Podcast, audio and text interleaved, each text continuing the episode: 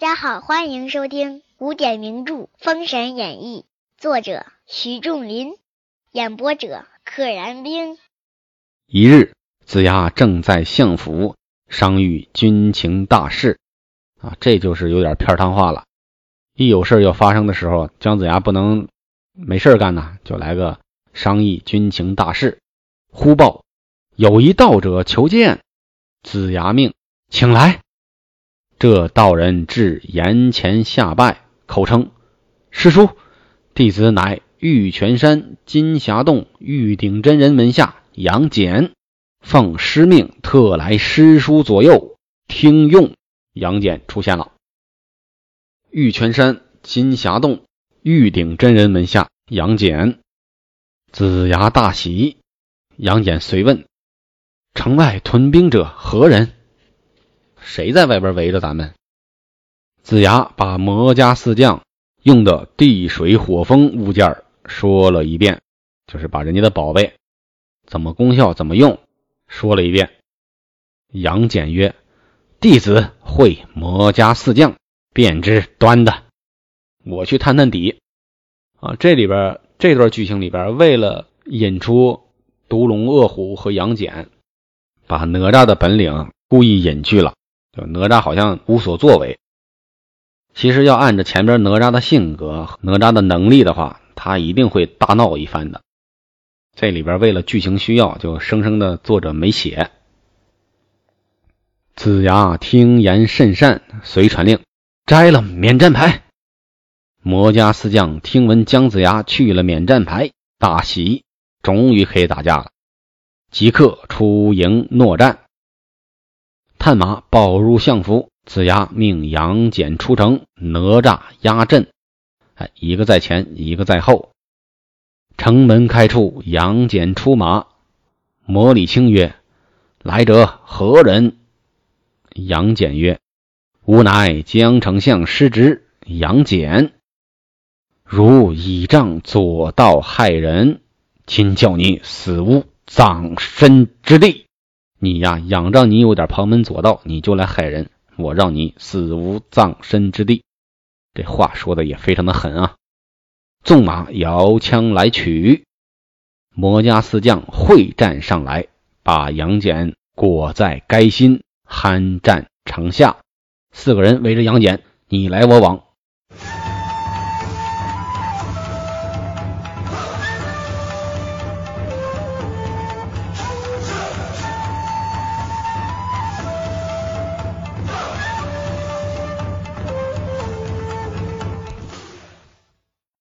且说楚州有解粮官马成龙解粮往西岐，正要进城，见前面战场阻路。好，楚州来了解粮官，专门押粮的，叫马成龙，他来送粮食了。啊，这一点也有点小纰漏啊。那么，如果是送粮食，他应该早就来过了，他也早知道魔家四将把西岐城围了，粮食是送不进来的。那他为什么还来送呢？啊，他肯定是不知道毒龙和恶虎已经送过粮了，他心里着急，这是应该的。但是他应该早就来送过好几次了。那么这时候为什么又赶着就又来了又送呢？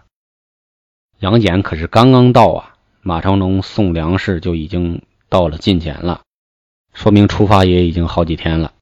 所以这也是个纰漏。作者为了让这个人出场而出场，但来的理由呢？不那么的合理。说马成龙正要进城，见前面战场阻路，大喝一声：“我来了！”把马窜进圈子内。魔礼寿又见一将冲杀将来，取出花狐雕系在空中，化作一只白象，一声响，把马成龙吃了半截去。好，作者安排一个。龙套角色出来，其实就是为了显示一下魔礼寿和花狐雕的厉害。但是他完全可以给一个更合理的理由。送粮官这个确实比较尴尬，这个情节安排的。马成龙出场了，就两句话，死了。不多时，魔礼寿又祭出花狐雕，把杨戬也咬了半截去。咔嚓，杨戬也半截尸身也没了。哪吒见势头不好，进城来报子牙：杨戬被花狐貂吃了。子牙心中忧郁，更郁闷了，很伤心啊！人家师兄刚把弟子送到你阵前，你就给人家葬送了。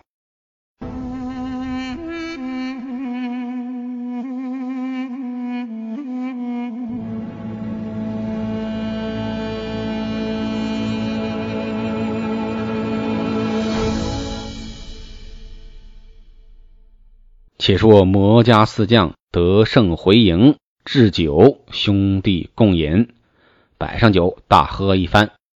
吃到二更时分，魔里寿曰：“长兄如今把花狐雕放进城去，若吃了江上，吞了武王，大事定了。那时好班师归国，何必与他死守？”魔里寿跟大哥说。你让我把花狐雕放进去，弄死他们。擒贼先擒王，吞了江上跟武王。魔礼青曰：“贤弟之言有理。”李寿遂将花狐雕系在空中去了。啊，李寿就是魔礼寿。作者会偶尔的把这个人的姓氏给他省略掉。花狐雕乃是一兽。只知吃人，哪知道吃了杨戬是个祸胎。花狐雕智商比较低，见了人就吃，也不想你吃了杨戬正好克你，杨戬对你来说就是个祸胎。杨戬曾练过九转玄功、七十二变化，封清源妙道真君。哎呀，杨戬是大有来头的，别人来的时候都是个道童。还不是正神，杨戬来的时候，人家已经是正神了，所以他出场的时候也是介绍说来了一个道人，没有说像金吒、木吒呀他们来的时候说来了一个道童。杨戬叫清源妙道真君。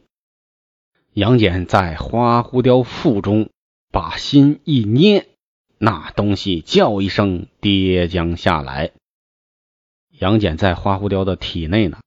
伸手把花狐雕的心脏咔嚓一捏，就直接捏死了。这也像极了孙悟空进到铁扇公主的体内，打你的心，踹你的肝，叫你惨叫连连。杨戬现身，把花狐雕一撑两断。杨戬从他体内冲破而出，咔给蒸成了两段。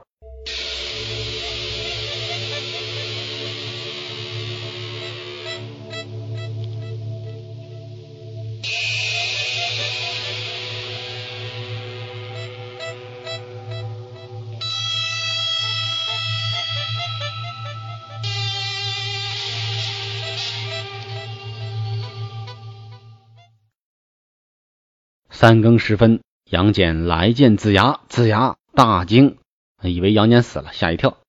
杨戬曰：“魔里兽放花狐雕进城，要伤武王师叔，弟子在那孽障腹中听着，方把花狐雕弄死了。”子牙闻言大喜：“吾有这等道术之客，何惧之有？”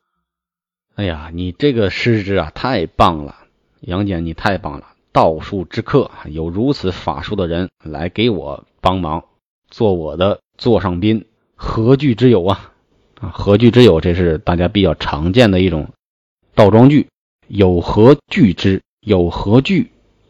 说成何惧之有，是一种强调的说法，就像说我是一个，我是一个坏人，很平淡，但你说我是坏人一个。一下这个气势就强调出来了。这种倒装句在古文中经常能见到，起强调语气的作用。杨戬曰：“弟子如今还去。”子牙曰：“杨戬，且住！你把魔家四将宝贝取来，使他折手，不能成功。”杨戬要回去，接着演戏。姜子牙说：“把他们的宝贝都给他们偷过来。”让他们折手，就像折了手一样，没了宝贝，这不就撤走吗？就跟失去了手一样。杨戬化作花狐雕模样，来至魔家四将帐上。四鼓时分，杨戬趁四兄弟熟睡，摸得混元伞，朝相府赶来。哎，这里又说的混元伞，我就有点纳闷了，这是印刷错误呢，还是作者之前就写的问题呢？混元伞、混天伞，反正元和天呢也很像。杨戬见子牙将混元伞献上，不一时又入四魔将营中。啊，混元伞里边藏着宝贝呢，所有人的宝贝给了姜子牙，杨戬又回去了。且说次日，魔力红寻不见混元伞，大惊：为何不见了此伞？无力大功只凭此宝，今一旦失了，怎生奈何？我就靠它呢，怎么能丢了呢？四将见此，郁郁不乐，无心整理军情。这个就有点过分了，丢了个宝贝，然后就无心整理军情了，不管不顾了，这属于自暴自弃的性格。且说清风山紫阳洞清虚道德真君，忽心血来潮，这个心血来来潮就属于灵机一动，不是现在意义上的心血来潮。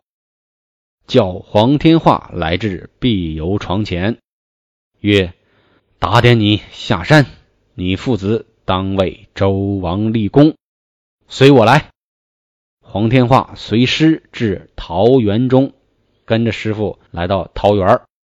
真君传二柄锤，两柄锤子。天化见而即会，经书停当，这都是该着啊。把武器拿在手，立刻就会了，说明这个武器本来就属于他。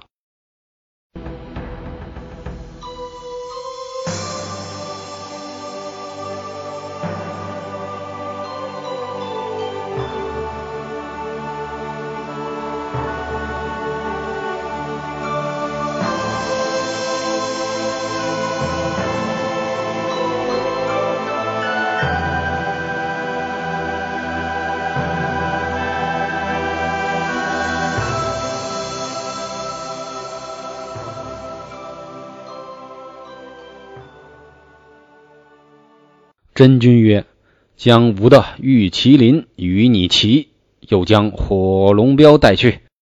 徒弟，你不可忘本，必尊道德。”好，这师傅非常的大方，将自己的坐骑玉麒麟给了黄天化了。前边麒麟出现过，那都是文太师的坐骑墨麒麟，这个是玉麒麟。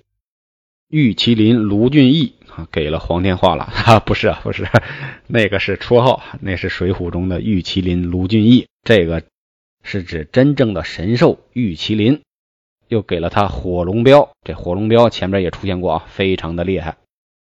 最后叮嘱一句，你呀不能忘本，必须要遵守天道大德。